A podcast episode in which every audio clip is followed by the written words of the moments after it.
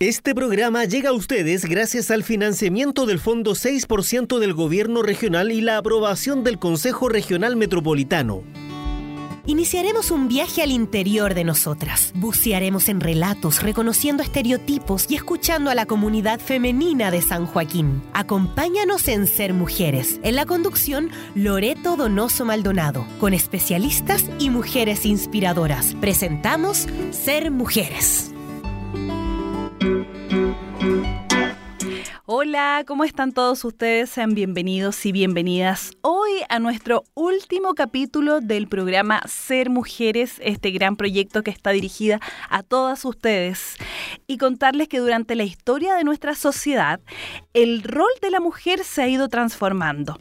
Al comienzo, en culturas prehistóricas, el papel de la mujer era básicamente de recolección, mientras que el hombre era el encargado de la casa. En las sociedades más recientes, la mujer era la encargada del cuidado de los hijos y del hogar, y solo en caso de muy mal estado económico familiar, la mujer buscaba trabajo fuera del hogar. Cambios en el mercado laboral, especialmente debido a la revolución industrial y a las grandes guerras del siglo XX, permitieron a las mujeres una mayor inmersión en el mercado laboral. En la sociedad actual, basadas en una estructura de parentesco flexible que ayuda mucho a la responsabilidad compartida con el hombre, muchas mujeres buscan navegar el mar del mercado laboral más allá del núcleo familiar del cual constituye la pieza fundamental. Las razones son diversas, por ejemplo, libertad, independencia económica, valorización individual, motivación, recupero de una carrera o actividad postergada y muchas otras más. Para llevar adelante la actividad laboral, la de pareja y la maternidad, las mujeres cuentan con una intuición, una inteligencia práctica y una sensibilidad exquisita. Y es justamente dicha sensibilidad el don que complementa las virtudes del hombre. Pero la participación laboral de la mujer en la sociedad, más allá del núcleo familiar, no es prioritaria para todas las mujeres. Hay muchas mujeres que hacen foco en su rol de madres y se dedican de lleno a su familia sin realizar ningún trabajo profesional fuera del hogar. Aquí es importante hacer una mirada diferente y destacar que la mujer administra una empresa llamada hogar. En dicha empresa se requiere de finanzas, de cumplimiento de horarios, de actividades concretas, de educación, tolerancia, integración de equipo, servicio, de conocimientos, de motivación, de pasión y muchas más. El problema es que la sociedad no valora esta gran tarea ya que asume que ser madre y eje del hogar es prácticamente una obligación de la mujer adquirida por el mero hecho de ser mujer y que esta tarea no es remunerada porque se podría hacer como cualquier otra actividad, pero no es así. Las mujeres de hoy se desenvuelven y se desarrollan en un medio que estimula eh, la búsqueda de nuevas metas, por lo cual muchas veces se debaten entre la procreación y la administración del hogar y la necesidad de crecimiento personal.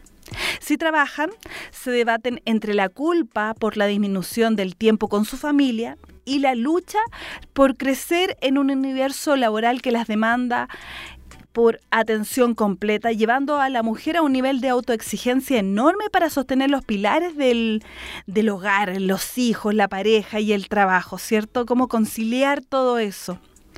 Hablamos de los roles de la mujer en la sociedad actual, que es madre, esposo, pareja, trabajadora, administradora y sostén emocional del hogar. Pero no debemos olvidar que el primer rol de la mujer en la sociedad es justamente ser mujer, con su identidad y su femineidad, y no adoptar características em, para ser aceptada en un mundo en el que todavía existen desigualdades de oportunidades, claro. De eso se ha tratado este proyecto, este viaje que hemos realizado en donde hemos tocado diversos temas eh, que nos competen a nosotras, las mujeres, las niñas, las abuelas, las tías, las madres, en donde hemos em, hablado sobre violencia física, eh, violencia económica, acoso laboral, acoso callejero maternidad, aquellas que no desean tener hijos y, tantos temas más. Bueno, vamos a estar, eh, vamos a seguir compartiendo, pero antes vamos a nuestra primera pausa musical y luego regresamos acá en Ser Mujeres.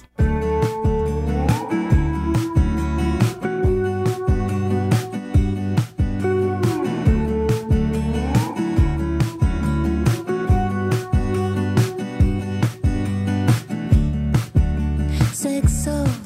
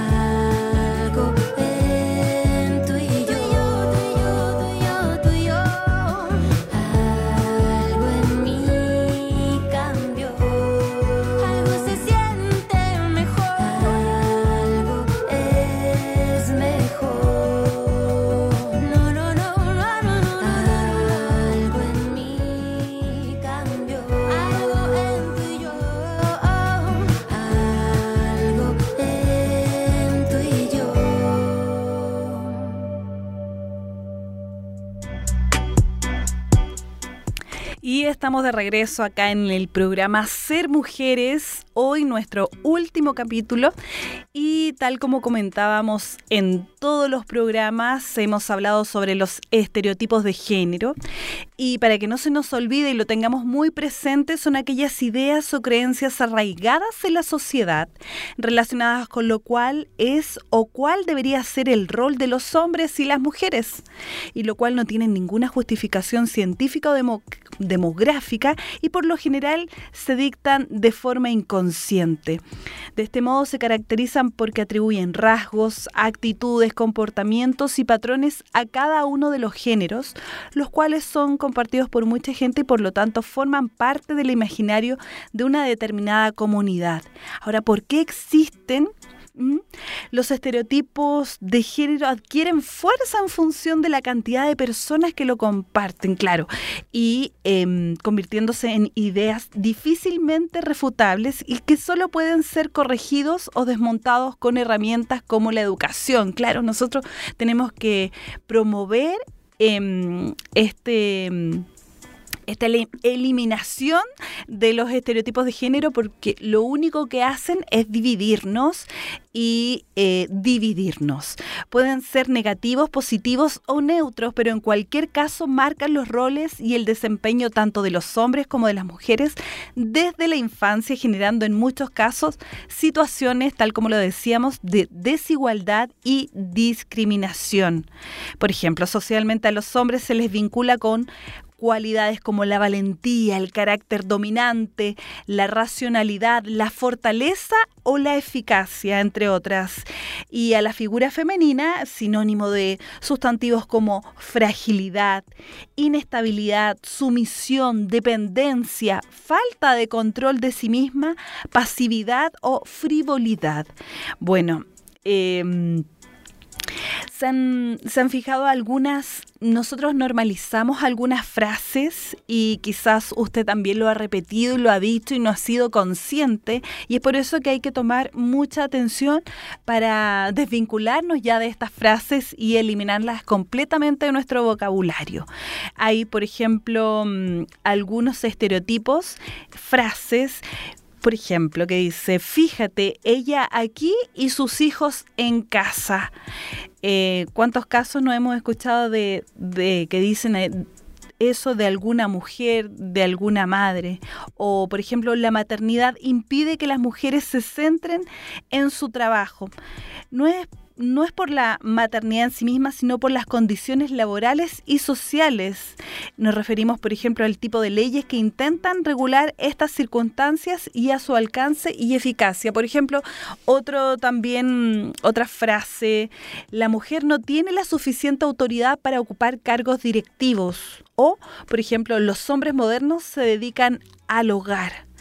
Eh, tantos, tantas frases eh, que son totalmente lapidarias y que lo único que hacen es dividirnos. Vamos a escuchar ahora eh, un radioteatro que, mm, que se vincula a lo que hablábamos el capítulo anterior, que cuando nos dicen eso es para hombres, eh, también le sucede a los hombres, a nuestros compañeros, y cuando les dicen eso es para mujeres. Cómo nos dividen aquellos estereotipos eh, y, y fomentan la desigualdad. Vamos a escuchar entonces el radioteatro.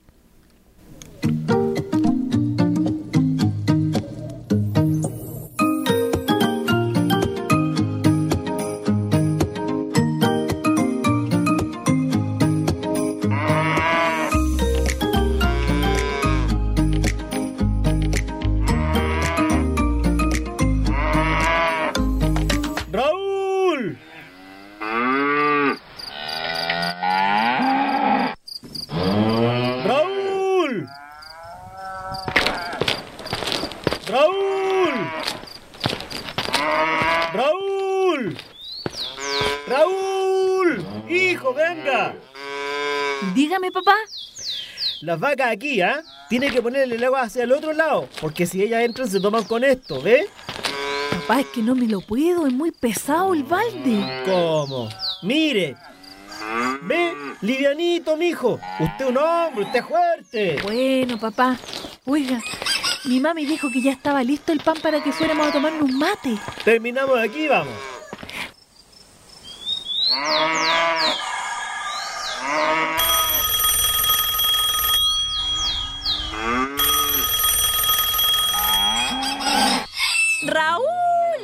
Le llaman por teléfono. Venga, mi hijo. si es del curso que quiere hacer. ¡Ay! ¡Voy al tiro! Ya hablamos nosotros, ¿ah? Pero papá, yo quiero aprender. ¡Voy, mamá!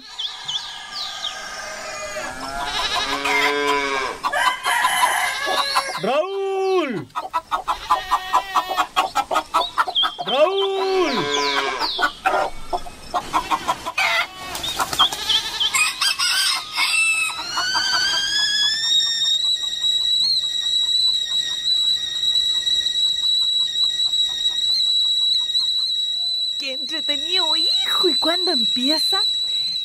Próximo jueves ordené todo para que no me topara con mis tareas aquí en el campo. Me encanta, hijo, que sea tan ordenado y organizado, pues. ¿Sabe, mami? Que me dicen que primero tengo que aprender con muñecas, así que voy a tener que ir a Santiago a comprar alguna. ¿Usted me acompañaría? Claro, pues mi hijo. Gracias, mami. Después, a medida que vaya avanzando, se prueba con personas de verdad. ¡Qué entrete, mami! Estoy tan feliz. Oiga, cuando le enseñen a teñir, puede probar conmigo, ¿cierto? Claro, avívale la cueca nomás, po. Después se va a poner. Ah, yo quiero un hombre. Ay, Clemente, no se ponga así. Yo, papá, yo soy un hombre. Los hombres no son nada peluqueros. Eso es para mujeres. Mire que andar cortando el pelo aquí en la tierra con las vacas, los caballos, haciendo fuerza. Eso le apasiona a usted, pues, papi. A mí me gustaría ser peluquero. Y va a ser el mejor, mijito. Te vas a poner marica. ¿Después qué? ¿Te van a gustar los hombres? Clemente, no le hable así al niño. Déjelo, mamá. Yo sé quién soy. Y el que yo quiera aprender a cortar el pelo o teñir no me hace menos hombre, ¿sabe, papá? Apenas te puedes los baldes de las vacas y te va a poner las tijeras. ¡Clemente! Peluquero quieres ser. A mí me gustaría ser peluquero. Peluquero quieres ser.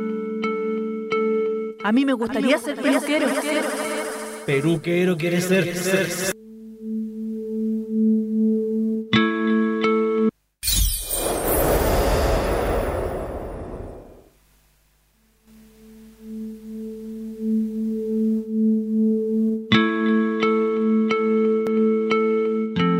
Según las Naciones Unidas de los Derechos Humanos, el estereotipo de género es una visión generalizada o una idea preconcebida sobre los atributos o las características o los papeles que poseen o deberían poseer o desempeñar las mujeres y los hombres.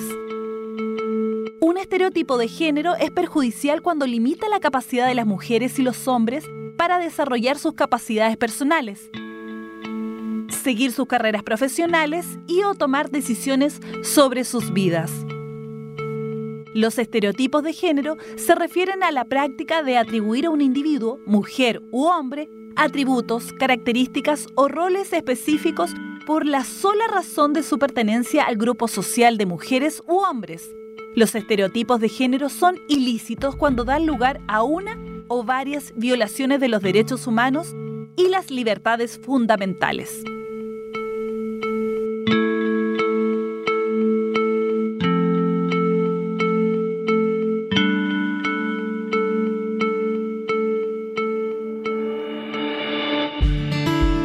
Esta campaña radial llega a ustedes gracias al financiamiento del Fondo 6% del Gobierno Regional y la aprobación del Consejo Regional Metropolitano.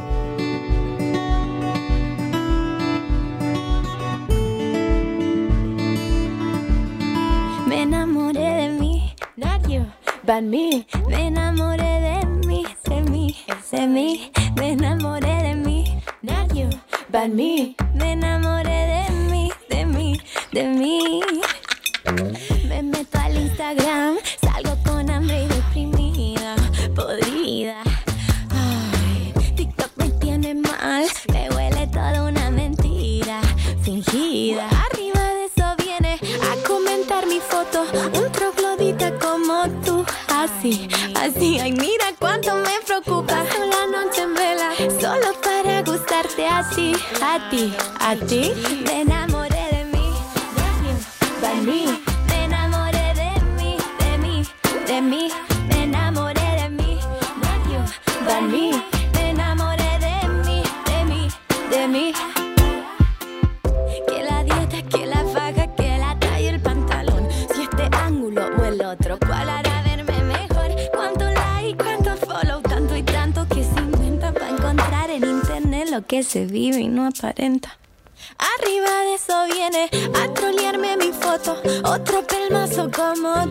Así, así, mira qué rico me resbala. Lo digo a la cara y no te lo mando a decir que yo así me enamoré de mí.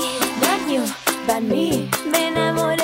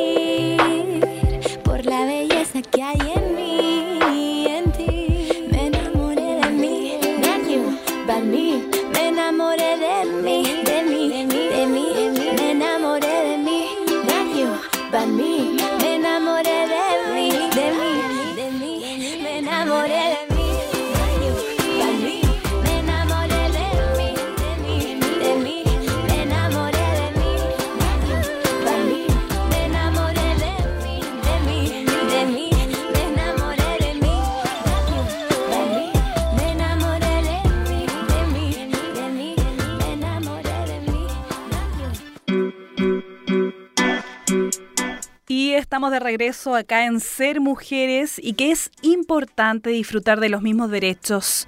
Es la mejor manera de promover una vida libre de desigualdad, discriminación y violencia para las niñas, niños y adolescentes de nuestro país y el mundo. ¿Sabían ustedes que América Latina y el Caribe es la religión del... eh, es la región, bien digo, del planeta con más desigualdad, discriminación y violencia? La situación afecta a millones de niñas, niños y adolescentes. Las identidades, vivencias, oportunidades y discriminaciones que experimentan niñas, niños y adolescentes no son homogéneas, cambian según el lugar de residencia, las normas sociales y la condición de pobreza. A eso se le suman factores como vivir con algún tipo de discapacidad, pertenecer a comunidades indígenas o afrodescendientes, además de las necesidades específicas de niños y adolescentes por el hecho de ser mujeres y menores de edad.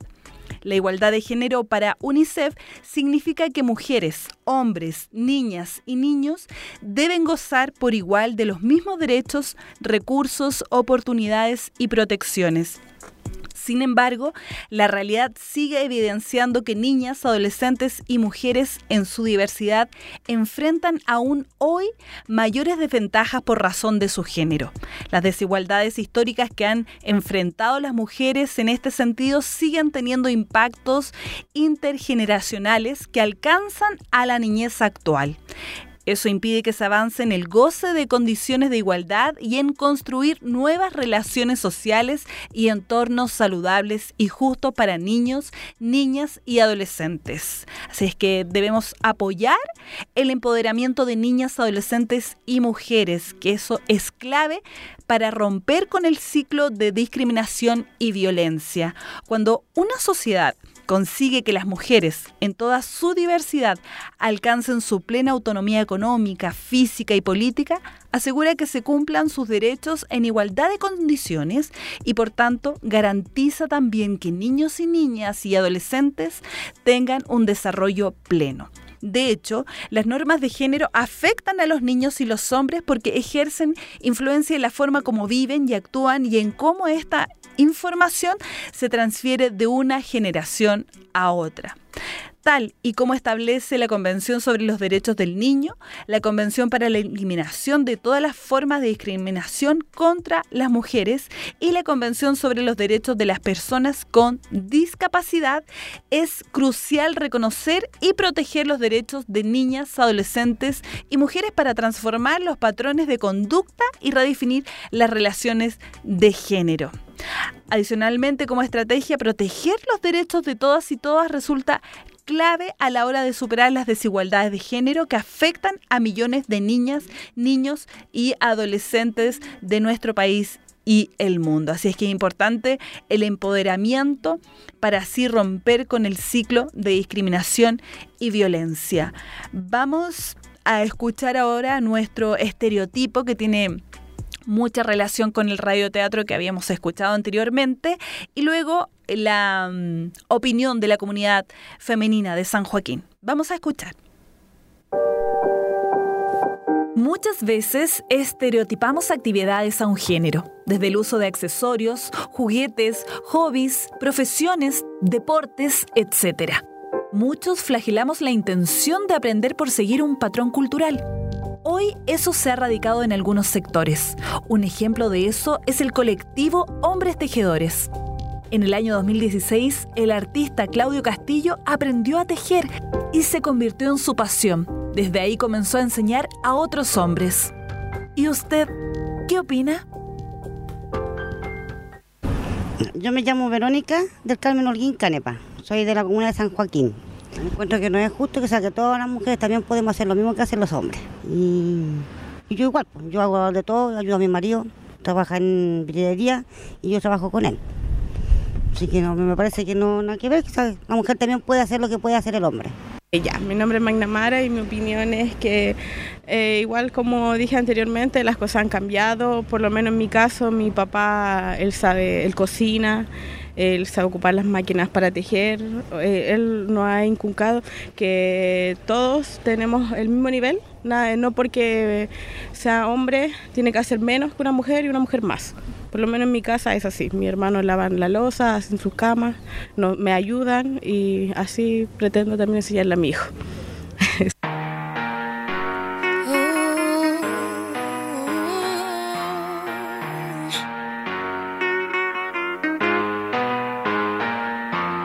Vengo del simio, la cigüeña de la Dani y de la Eva. Y aquí estoy. Del colegio con la monja que me tapaba las piernas. Y aquí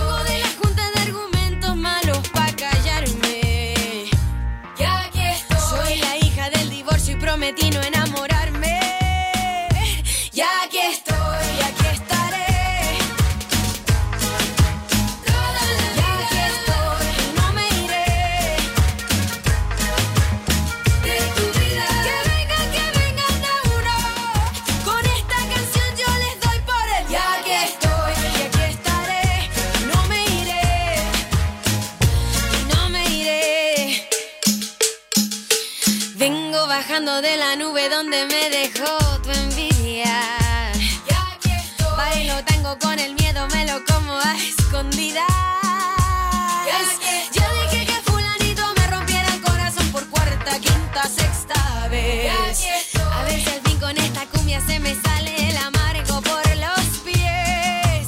Soy la que perdió en un programa de cantantes. Tengo dos ovarios y los pongo por delante. Soy lo que soy, soy lo que no me quita lo cortés. Y aquí estaré. Y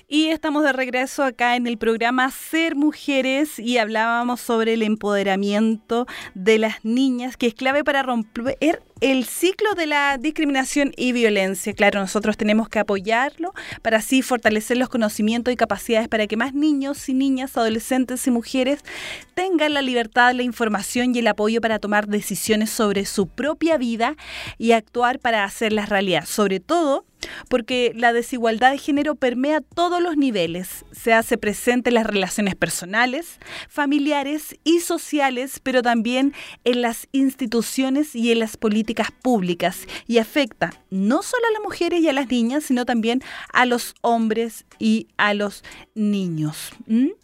Em, para lograr cambios significativos en materia de igualdad de género es necesario aumentar la sensibilización y fomentar un cambio de conducta, así como promover políticas públicas que transformen las dinámicas de poder y las relaciones desiguales de género. Una participación significativa permite a niños y a niños adolescentes adquirir conocimientos y habilidades, desarrollar competencias, innovar y tener autoconfianza.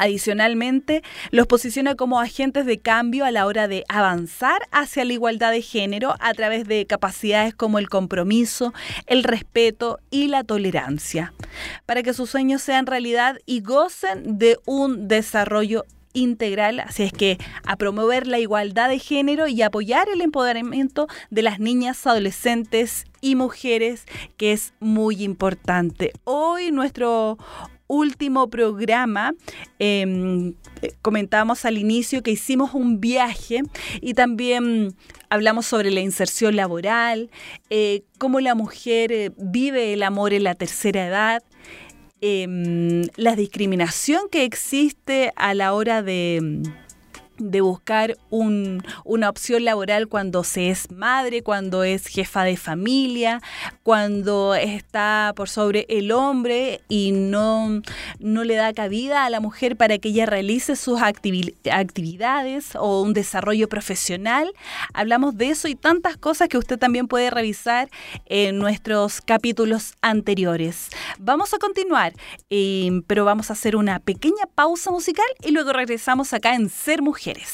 Oye, ¿por qué no vamos a almorzar? Podría ser en las lanzas quizás, sé, algún boliche turbio de esos que a ti y a mí también me gustan. Oye, ¿por qué no vamos a visitar a nuestra madre?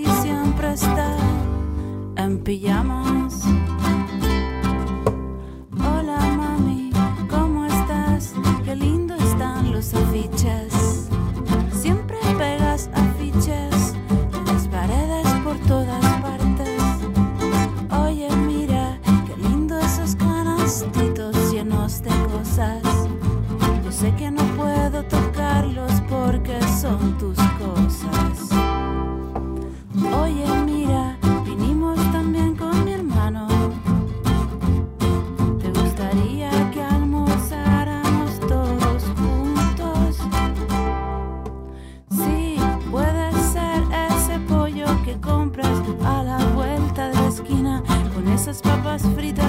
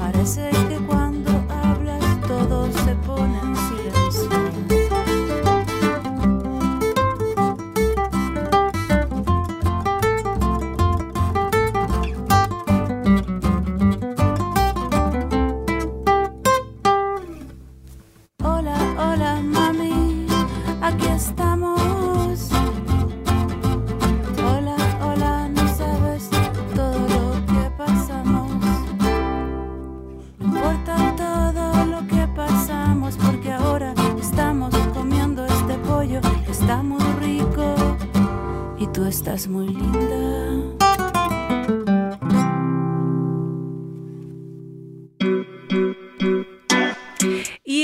Regreso acá en Ser Mujeres y tal cual lo hacemos en todos nuestros capítulos, hoy vamos a hablar sobre una mujer inspiradora y ella es Ana González. Nació en la oficina salitrera cerca de Tocopilla en 1925. Por más de 30 años ha encarnado el deber ético de la memoria y la exigencia de verdad y justicia para los y las detenidos desaparecidos por la dictadura implantada en 1973. En 1976 fueron detenidos su esposo Manuel Recabarren, dos de sus hijos Luis, Emilio y Manuel y su nuera Nalvia, quien se encontraba embarazada fue cofundadora de la agrupación de familiares de detenidos desaparecidos, junto a la cual nunca cesó en la búsqueda de los suyos y de todas las víctimas de la violencia ejercida por el Estado chileno en ese periodo. Ana ejerció asimismo una infatigable labor de denuncia, participó de la primera huelga de hambre de la Comisión Económica para América Latina, junto a Gabriela Bravo y Hulda Ortiz. Recorrió Europa y Norteamérica, acudiendo entre otras instituciones a las Naciones Unidas, la Organización de Estados Americanos, la Cruz Roja Internacional, la Comisión Internacional de Juristas, el Vaticano, el Consejo de Iglesias de Nueva York, Amnistía Internacional, universidades y medios de comunicación, portando siempre la imagen de sus familiares desaparecidos. Al regreso a Chile fueron expulsadas condenándolas al exilio, sin embargo la firme decisión de volver al país y la presión internacional y, y nacional obligaron a la dictadura a permitir su retorno.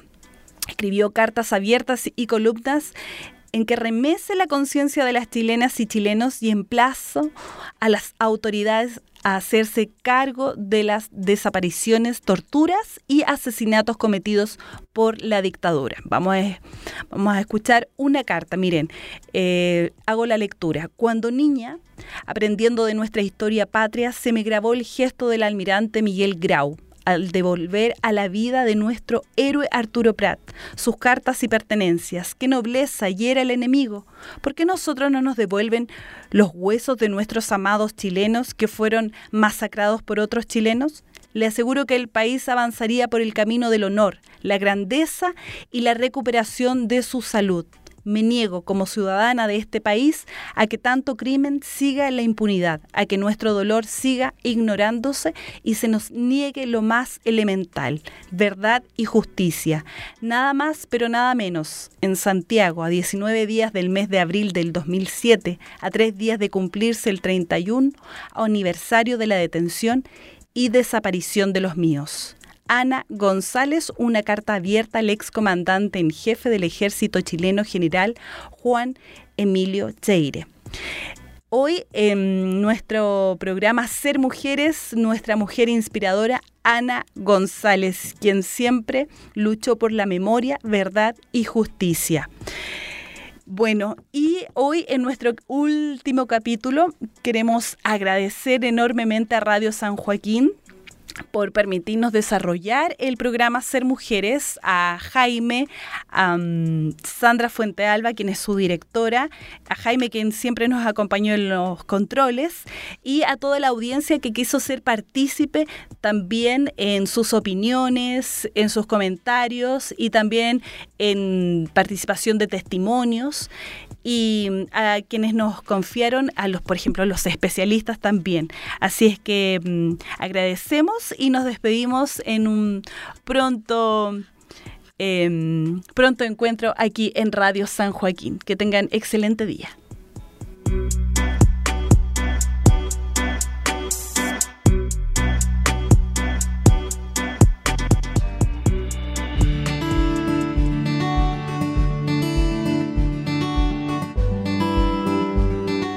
Llegamos al final de este viaje. Les esperamos en una próxima oportunidad. Gracias por su sintonía.